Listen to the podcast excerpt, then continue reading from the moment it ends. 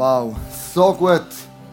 Mir ist vorhin Sinn als ich die Zahl gesehen habe, 400, 300 Volunteers im Musical. Ähm, du hast mir überlegt, wo wollt ihr die alle einsetzen eigentlich? so viel.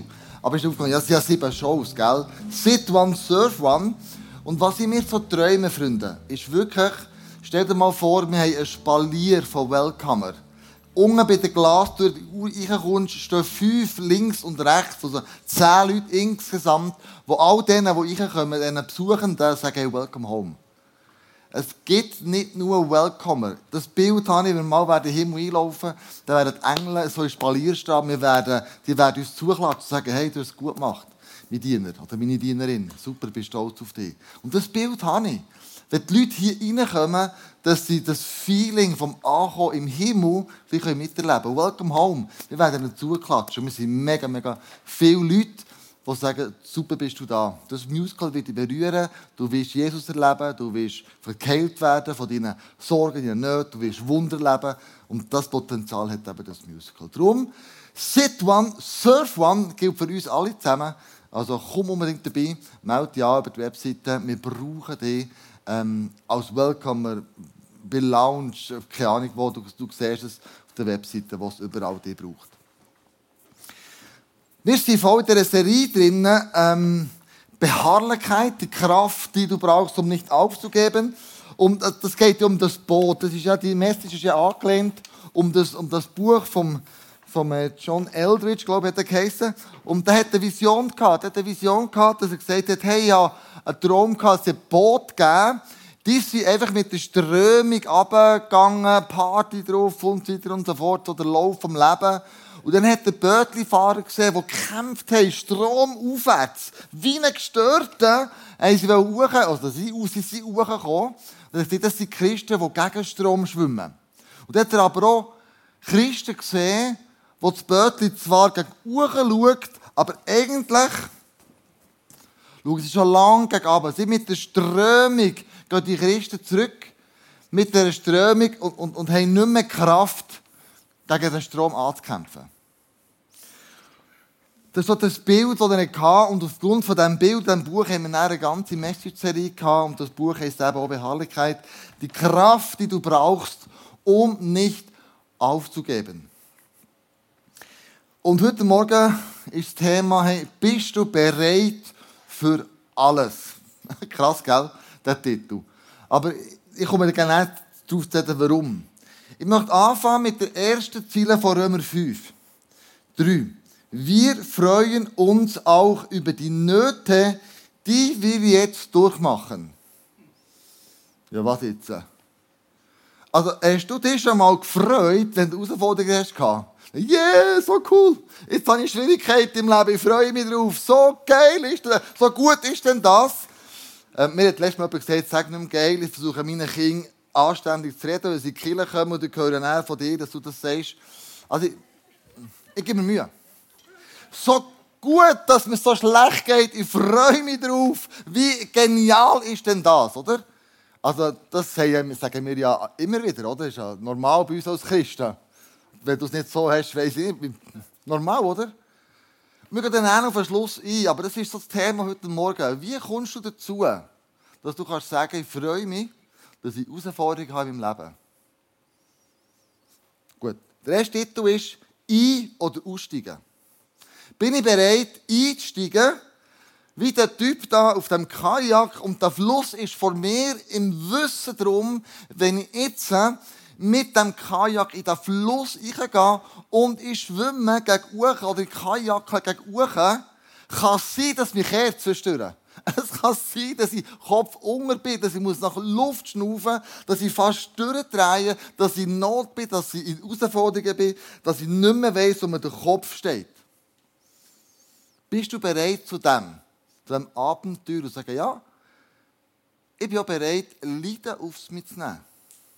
Ich bin auch bereit, dass nicht alles in meinem Leben, wenn ich Christ oder Christin bin, einfach alles zu meinem Guten ist, sondern dass ich wieder Herausforderungen habe. Wir lesen Römer 5, 17, denn wie viel mehr werden die, welche den Überfluss der Gnade und das Geschenk der Gerechtigkeit empfangen, im Leben herrschen durch den einen Jesus Christus. Was ist Überfluss von der Gnade? Du schon mal überlegt? Was ist der Überfluss von der Gnade, wo da der Paulus redet? Zu dem kommen wir nachher gerade. Jeder von uns, wenn du an Gnade von Gott denkst, hast du wahrscheinlich im Hinterkopf, ähm, äh, der ist begnadigt worden. Also der hat etwas gemacht und muss jetzt die Strafe nicht absitzen. Der ist begnadigt worden. Und wir haben Gnade so verstanden, dass wir sagen, ja, Gott liebt mich bedingungslos, ich bin angenommen, ich bin wunderbar, also Gott ist barmherzig und hat mir alles vergeben. Das ist Gnade und das ist sicher richtig. Dem ist nicht falsch. Aber was ist überfließende Gnade? Was ist denn das? Von was redet die Bibel? Und warum sehe ich so viele Christen, die vom Leben beherrscht werden, flussabwärts treiben, als eigentlich das Leben zu beherrschen. Ähm, ich glaube, dass die überfließende Gnade, steigen wir mal ein, das heisst, du musst heute Morgen mit mir beharrlich an dieser Message dranbleiben. Heute Morgen gibt es keine Wohlfühl-Message, wo du kannst zurückliegen. Du musst wirklich dranbleiben bei mir bis da und sag dem nebenan, hey, ich bin parat. Sag dem nebenan, ich bin parat zuzulassen, ich bin bereit. Ja. yes, ich bin parat.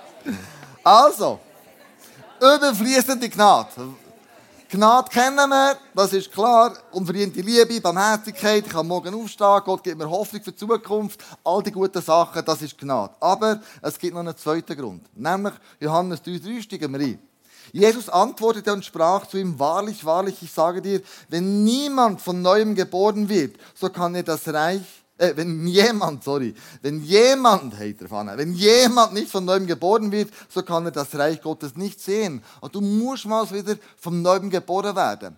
Luther hat Reich Gottes einfach als Reich Gottes übersetzt. Aber wenn du das Griechisch anschaust, heißt es nämlich ähm, Basileia, also Theos. Theos steht für Gott und Basileia steht eigentlich für Königtum oder es steht für Königsherrschaft. Königsherrschaft Gottes. Ich weiss, wir Schweizer wir nicht gerne Könige. Schon die Habsburger in das Kasse, und wir auch. In den Napoleon haben wir nicht gerne gehabt, wir haben die rausgeschossen oder was auch immer. Aber ein König hat Autorität, hat Macht. Und jetzt hat, hat der Luther übersetzt, ja, Königsherrschaft macht einfach Reich Gottes. Wenn du Reich Gottes lesest, ist das okay, das ist auch richtig, das ist nicht falsch. Luther hat nicht einen Fehler gemacht. Aber wenn du sagst, Gottes Königsherrschaft, drückt das nochmal etwas anderes aus. Es wird nochmal ganz kraftvoller. Und wie komme ich jetzt dazu, in die Königsherrschaft Gottes einzutreten? Wie bekomme ich zu der überfließenden Gnade, dass ich Kraft habe, in Schwierigkeiten nicht aufzugehen, Kraft habe, bis am Ende von dem Fluss dorthin, wo ich will, durchzupaddeln? Apostelgeschichte 14 steigen wir ein. 21 bis 22. Sie, dann haben wir den Paulus und den Barnabas. Ähm, der Paulus ist von den Juden äh, und der Barnabas sind nach, nach, in den Norden gegangen, Antiochia und Ikonien. Und der Paulus ist dort gesteinigt worden. Also viel hat sich gefreut, Leiden zu erleben, oder? Juhui, ich werde gesteinigt für Jesus, yeah. Ist von Stator geschleift worden und die Juden, die das nicht verstanden haben, was er sagen wollte, haben dort liegen in, in der Absicht oder in der Überzeugung, der ist tot. Die Jünger sind aber zu ihm gekommen, haben ihn gepflegt, er ist zum Leben zurückgekommen und ist dazu gekommen. Und dann geht es weiter. Sie predigten in dieser Stadt das Evangelium und unterwiesen viele. Dann kehrten sie zurück nach Lystra, Ikonien und Antiochia, stärkten die Seelen der Jünger und ermahnten sie, im Glauben dran zu bleiben und sagten, wir müssen, müsst ihr gut hören, durch viele Bedrängnisse in das Reich Gottes hineingehen. Also das Reich Gottes kannst du dann intensiver leben, offensichtlich, wenn du durch Bedrängnis durchgehst. Also wenn du Not erlebst, wenn du Herausforderungen erlebst, wenn etwas nicht super, super, super ist bei dir, ähm, dann ist dann, sagt die Bibel, hey, Freude darüber. du kommst durch Bedrängnis, durch Schwierigkeiten, wirst du Gott näher kommen. Wirst du sein Reich viel mehr erleben. Oder durch Schwierigkeiten. Und jetzt gehen wir zu Jesus. Es ist eine ganz interessante Stelle, die mir noch nie aufgefallen ist bis dahin. Lukas 4, 1 bis 2. Der Anfang heißt erfüllt, das musst du gut merken, mit dem Heiligen Geist verließ Jesus die Jordan-Gegend. 40 Tage war er vom Geist geführt in der Wüste und wurde vom Teufel versucht. Während jener ganzen Zeit aß er nichts, so dass er am Ende sehr, sehr, sehr, sehr hungrig war. Der hat wahrscheinlich auch gefastet oder ein Teil davon, da ist wirklich manchmal Kohldampf, wo du denkst, Mann. Aber er hat 40 Tage durchgefastet. Interessant ist der Vers 14, wo die Fastenzeit und die Versuchungszeit mit Jesus in der Wüste ist war. Was lesen wir da? Du musst gut schauen. Erfüllt mit der Kraft des Geistes. Ah. Vorher ist er erfüllt im Geist gegangen. Nach 40 Tagen nicht Herausforderungen, Versuchungen, heißt es jetzt mit, erfüllt mit der Kraft des Heiligen Geistes kehrte Jesus nach Galiläa zurück. Bald sprach man in der ganzen Gegend von ihm. Genau, die drei Versuche gegeben. Er soll Steine Brot machen, macht einen Raum, er soll es mir anbeten. Ähm, er hat Gottes Wille auf die Probe gestellt und gesagt, auf den Zinn runterkommt, die Stängel werden die beschützen und so weiter und so fort. In dieser Wüste ist offensichtlich etwas passiert. Jesus ist durch die Schwierigkeiten durchgegangen und kommt nachher in der Kraft des Heiligen Geistes raus. Er ist nicht nur noch erfüllt, also nur noch, er ist, es ist noch mehr etwas dazugekommen. Er hat eine Kraft bekommen, also Herausforderungen offensichtlich ähm, machen mit uns etwas. Machen uns stärker oder schwächer. Der Marc, merci vielmals, du hast einen super Meilenstein gemacht. Wir sind in den Herausforderungen drinnen. Die Herausforderungen, wo wir drinnen sind, nimmst Jesus in die 40 Tage in der Wüste, die drei Versuchungen. Werden das jetzt Meilensteine in meinem Leben? Oder wird es zu einem Grabstein?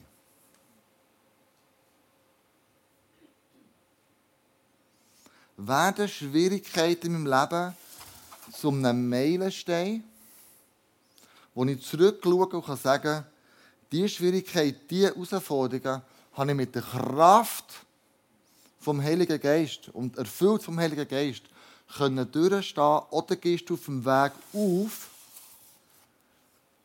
und die Herausforderungen wird ein Grabstein in deinem Leben. Geistlich gesehen, glaubensmässig gesehen.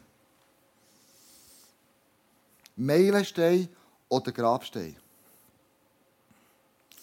Ich glaube, die Kraft vom Heiligen Geist, habe ich hier aufgeschrieben, ist eine dynamische, transformierende Wirkung, die der Geist Gottes auf das Leben der Menschen in dieser Welt hat. Und offensichtlich in Herausforderungen innen, wenn du Gott das zulässt, dass das passiert in deinem Leben, wird der Heilige Geist in deinem Leben nochmal viel mehr Kraft zunehmen.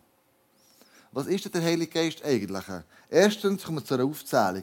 Er befähigt uns, Zeugnis äh, zu geben und im Dienst zu sein. Den Menschen zu erzählen, wer Jesus ist und ähm, mehr für das Reich Gottes einzusetzen. Zweitens, er erweckt und erneuert mich. Nicht nur mehr, sondern die ganze Kirche. Das ist sein Wesen. Das Dritte, er gibt uns Gaben und Frucht vom Geist. Wir können lesen, dass er uns Gaben gibt, um Kirche, seine Brut schöner zu machen und anderen Menschen zu dienen. Er schenkt uns Trost und Frieden in verzweifelnden Situationen. Er gibt uns Liebe und Einheit, wenn wir zusammen unterwegs sind und sagt, hey, macht das miteinander und füreinander. Führung und Weisheit ist das Weitere, was er gibt. Jetzt glaube ich, oder ist es jetzt falsch, wenn ich behaupten würde, die übernatürliche Gnade, erfüllt vom Geist, Kraft vom Geist, ist eigentlich, wenn ich das annehme, wenn ich das meinem Leben umsetze, wird es zu einem Meilenstein im Leben und nicht zu einem Grabstein. Und liege ich dann falsch, wenn ich behaupten würde, dass zusammenfassend die überfließende Kraft vom Geist Gottes nicht gleichzeitig gesetzt wird mit der überfließenden Gnade, die ich jeden Tag neu, am Morgen ist ja frisch, anzapfen kann. Freunde haben wir begriffen, was der Geist Gottes in unserem Leben bewirken will. Haben wir begriffen, was ist das für eine Kraft, die uns innen wirkt, dass wir herausfordernden Zeiten entgegenstehen können, dass wir sogar sagen können, ich habe Freude daran, dass Schwierigkeiten kommen. Weil ich weiss, der Heilige Geist hilft mir. Er ist dabei. Er lässt mich nicht im Stich. Und wenn ich die Schwierigkeiten überwinde, gehe ich ganz anders aus dem raus. Bewundere Leute, die durch Schwierigkeiten gehen, die immer noch dranbleiben an Gott. Immer noch in der Bibel lesen. Immer noch tagtäglich beten. Sagen, es ist schwierig in meinem Leben, es ist nicht einfach in meinem Leben. Und trotzdem möchte die Situation zu einem Meilenstein mit der Hilfe von Gott, mit der Kraft des Heiligen in meinem Leben machen. Und ich will nicht, dass es zu einem Grabstein wird. Es gibt Leute in unserer Kirche, die im Moment am Dealen sind mit Krebs, mit, mit Schwierigkeiten im Job und so weiter und so fort. Und ich flehe euch an, gib nicht auf. Bis beharrlich dran. Mach die Schwierigkeit zum einem Meilenstein und nicht zum einem, zum einem Grabstein in deinem Leben. By the way, der Heilige Geist ist der, der Jesus von den Toten auferweckt hat nach drei Tagen. Im Epheser lesen wir, Epheser 4, die gleiche Kraft, die gleiche Kraft lebt in uns. Ist es das bewusst eigentlich, was für ein Geschenk wir von Gott haben bekommen? Zuerst die Bibel, dann Jesus und am Schluss kommt der Heilige Geist. Und Gott sagt, Freunde, ich habe euch alles gegeben, was ich geben kann. Braucht doch das. Ruft das an. Bezieht den Heiligen Geist in euer Leben ein. Fragt ihn, wie ihr mit schwierigen Situationen sollt umgehen Er gibt euch Trost, er gibt euch Hoffnung, er gibt euch Ruhe. Seid mir bewusst, was das für eine Kraft ist, die wir haben bekommen Ich muss ehrlich sagen, nein. Vielleicht wende ich im besten Fall 30% an von dem Heiligen Geist. Im besten Fall.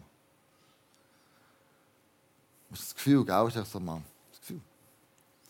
Könnte es denn nicht sein, dass Gott im Moment unserer Kirche etwas machen will und er sagt, hey Jungs, ich habe etwas für euch parat. Ich merke, im ISF Bern läuft im Moment mega viele gute Sachen. Menschen kommen zum Glauben, Menschen werden geheilt, Menschen werden aber herausgefordert. Das ist immer beides, gell? Und irgendwie habe ich so den Eindruck, das, habe ich nicht so, das sage ich auch nicht so viel, und ist noch nicht so viel vorgekommen, glaube ich. Gott ist etwas Vorbereiten in uns. Und die Message, glaube ich, die dient dazu. Uns vorzubereiten und zu sagen, hey, eine Schwierigkeit, die ich habe, lasse ich nicht zu einem Grabstein, sondern einem Meilenstein in meinem Leben werden. Zusammenfassend kann man sagen, dass die Kraft vom Heiligen Geist eine transformative Kraft ist, die die Menschen befähigt, ein gottgefälliges Leben zu führen und sich für das Reich von Gott einzusetzen. Also wahnsinnige Kraft lebt in uns. Wahnsinnig. Crazy. Und die schwierigsten Schwierigkeiten wir überwinden können. Gehen wir zurück zu Jesus. Das hat schon für mich, wenn ich darüber habe, schon ein paar Fragen ausgelöst. Erstens, die erste Frage. Also, hat jetzt der Heilige Geist Jesus in die Wüste geführt, weil er gewusst hat, dass er vom Teufel wird versucht werden? Also hat Gott, hat Gott, hat Gott wollte Jesus ähm, testen? Ist es ein Test gewesen? Ist es ein Test, wenn ich am Nord hergehe? Ich, ich, plötzlich Herausforderungen, Versuchungen, Schwierigkeiten. Ist es ein Test, wo Gott mir will, ähm, unterziehen will, um zu schauen, bin ich ihm treu oder nicht? Oder ist es einfach die gefallene Welt, in der ich drinnen lebe? Es kommt mega darauf an, was du und dir für ein Gottesbild hast.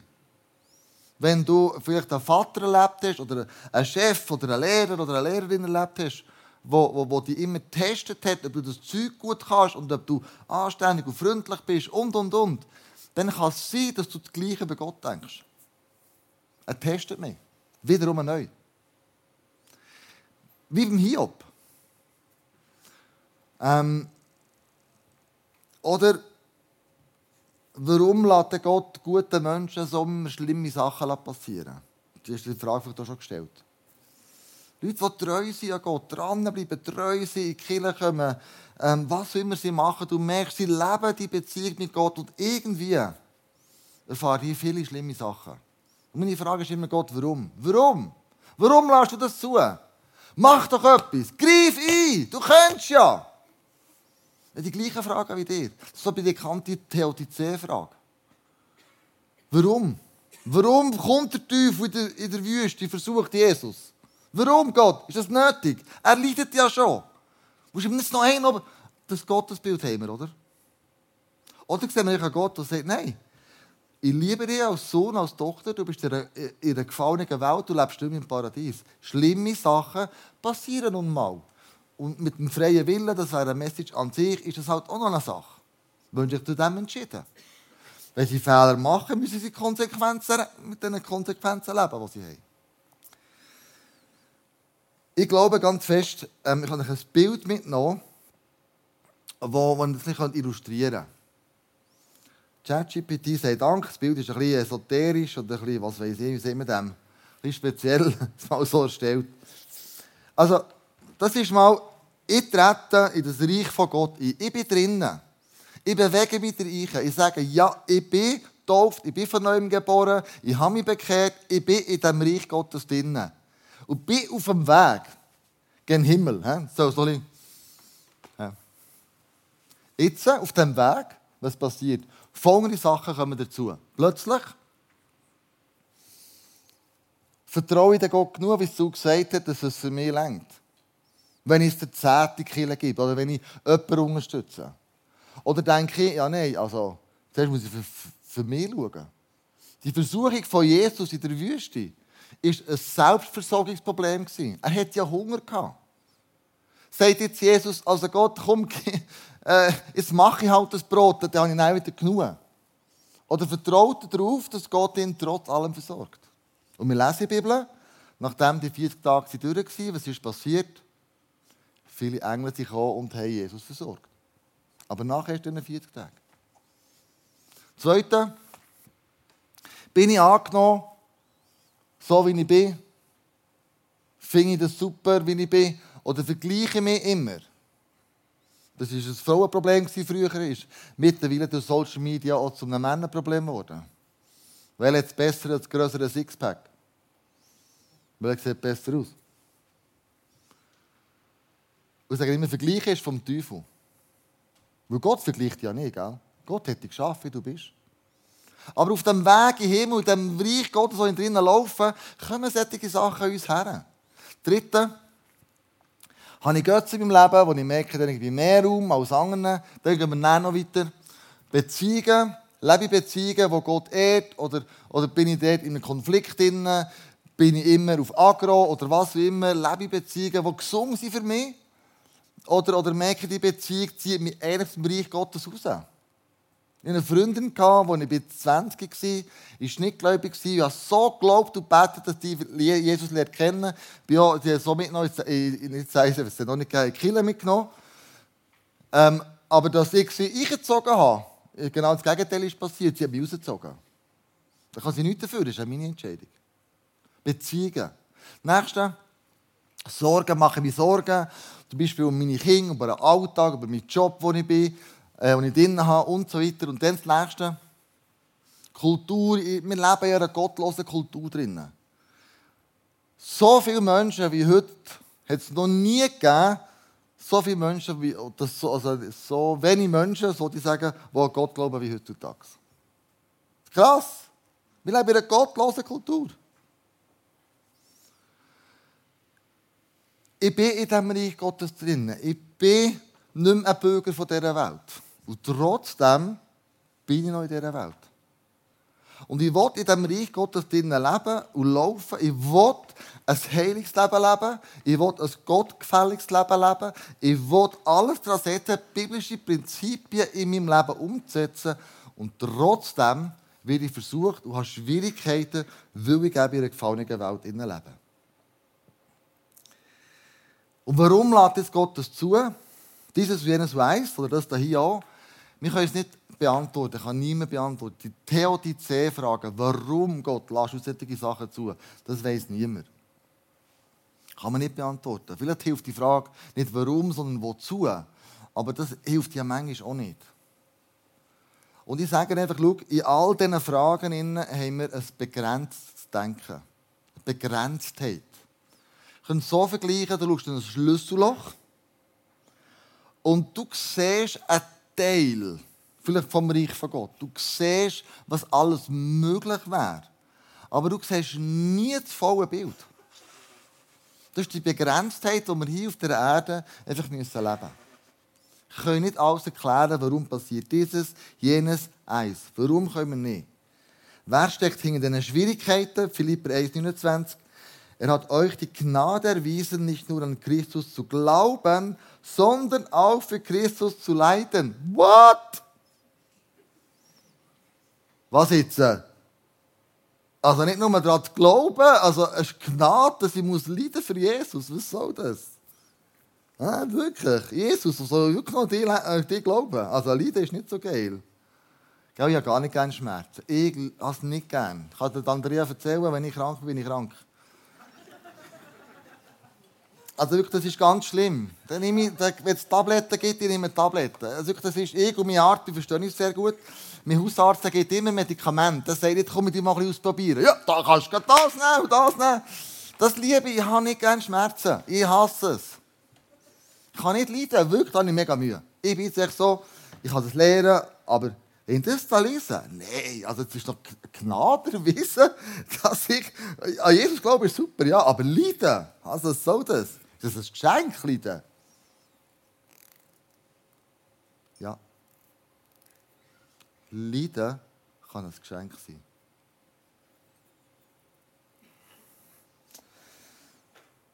Epheser 6,12 Denn unser Kampf richtet sich nicht gegen Wesen von Fleisch und Blut, sondern gegen die Mächte und Gewalten der Finsternis, die über die Erde herrschen, gegen das Heer der Geister in der unsichtbaren Welt, das hinter allem Bösen die hinter allem Bösen stehen.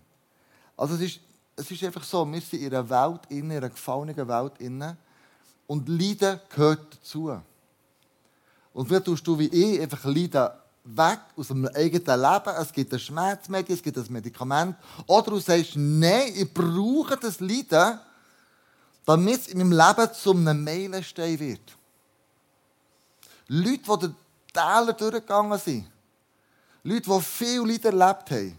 Wenn du mit denen heute redest, merkst du, oh, da kommt Weisheit entgegen. Oh, da, da kommt richtig etwas entgegen. Die sind durch das Tal durchgegangen, haben gesagt, ich lasse nicht zu einem Grabstein werden, sondern ich will zu einem Meilenstein werden in meinem Leben. Und ich gebe nicht auf, weil ich weiss, die überfließende Gnade Gott ist jeden Tag mit mir da. Jeden Tag.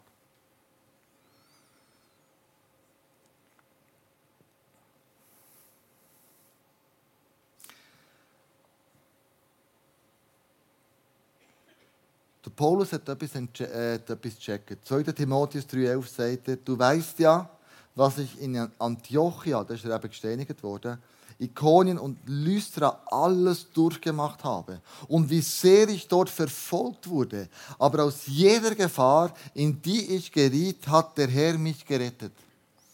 Er hat gewusst, wenn er so zurückschaut, merkt er, yes, es sind nicht Grabsteine geworden weder in Lystra noch Antiochia noch all überall dort, wo ich das Evangelium erzählt habe. Es ist nicht, es ist ein Meilenstein geworden im Leben. Weil ich gewusst habe, egal wie schlimm das ist, der Herr nimmt mir irgendeinen Status raus. Und Apostelgeschichte 22, äh 20 sagt er, und jetzt gehe ich nach Jerusalem, von Gottes Geist dazu gedrängt, an seine Weisungen gebunden. Was dort im Einzelnen mit mir geschehen wird, weiß ich nicht. Das ist krass, oder? Er geht in eine Situation hinein, wo er weiß, oh, oh, das kommt nicht gut. Ich weiß nur, dass der Heilige Geist mich in jeder Stadt, durch die ich komme, ausdrücklich darauf hinweist, dass Gefangenschaft und Leiden auf mich warten.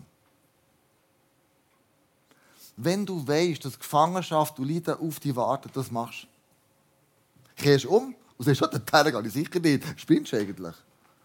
Das ist im Leben nicht gut. Oder sagst du, wenn der Heilige Geist mich führt, wenn er gesagt hat, gang dort durch, dass ich bereit bin, Leiden, Gefangenschaft, Problem auf mich zu nehmen. Weil ich weiss, jeden Tag neu, die überfließende Gnade, auf die kann ich rauben, äh, die kann ich zählen. Der Teufel, der kommt ja, um zu töten, zu rauben, zu zerstören. Scham, Schuld, Verdammnis, Armut, diese Sachen, wollte mir immer wieder sagen, schau, wenn du den Weg gehst mit dem ICF, wenn du den Weg gehst mit Jesus, es wird dein Grab werden. Und ich sage dem Teufel, halt fressen. Es wird zu einem Meilenstein. Versuchung von Jesus ist zu einem Meilenstein geworden. Etwas ist passiert in den herausforderndsten Situationen. Die Kraft vom Heiligen Geist hat sich ausbreitet in ihm. Nicht nur noch die Erfüllung. Kraft. Und diese Kraft, Freunde, die wünsche ich uns allen zusammen. Ich wünsche uns, dass wir durch Schwierigkeiten durchgehen können, weil die Kraft vom Heiligen Geist, und wir das gecheckt haben, wer da in uns eigentlich lebt. 1. Korinther 10, 3, die kennst die Prüfungen, denen ihr bisher ausgesetzt wart, sind nicht über ein für uns Menschen erträgliches Maß hinausgegangen. Und Gott ist treu. Er wird euch auch in Zukunft in keine Prüfung geraten lassen, die eure Kraft übersteigt. Wenn er, wenn er euren Glauben auf die Probe stellt, wird er euch auch einen Weg zeigen, aus dem ihr die Probe bestehen könnt. Jetzt macht der Vers Sinn. Der Weg, den er uns zeigt, jede Probe bestehen, ist die überfließende Gnade von Gott. Der Heilige Geist, der uns betreut, der uns miteinander ist, mit uns unterwegs ist, der für uns ist. Und jetzt, wenn ich nochmal ganz am Anfang zurückkomme, Römer 3, Römer 5, Vers 3. Wir freuen uns auch über die Nöte, die wir jetzt durchmachen. Ja, jetzt macht das Sinn, ja. Ja. Ich weiß, auch wenn Herausforderungen kommen, ein Meilenstein soll es werden. Und der Heilige Geist mit mir unterwegs ist, will ich so arbeiten. Ich werde durchgehen, egal wie schlimm das ist. Ich werde schaffen, wo jeden Tag neu er ausgossen wird. Und jetzt, was passiert? Denn wir wissen, dass Not uns lehrt, durchzuhalten. Und wer gelernt hat, durchzuhalten, ist bewährt. Und wer bewährt zu sein, festigt die Hoffnung. Hoffnung. Und in unserer Hoffnung werden wir nicht enttäuscht. Denn Gott hat uns in den Heiligen Geist gegeben und hat unser Herz durch ihn mit der Gewissheit erfüllt, dass er uns liebt. Wow.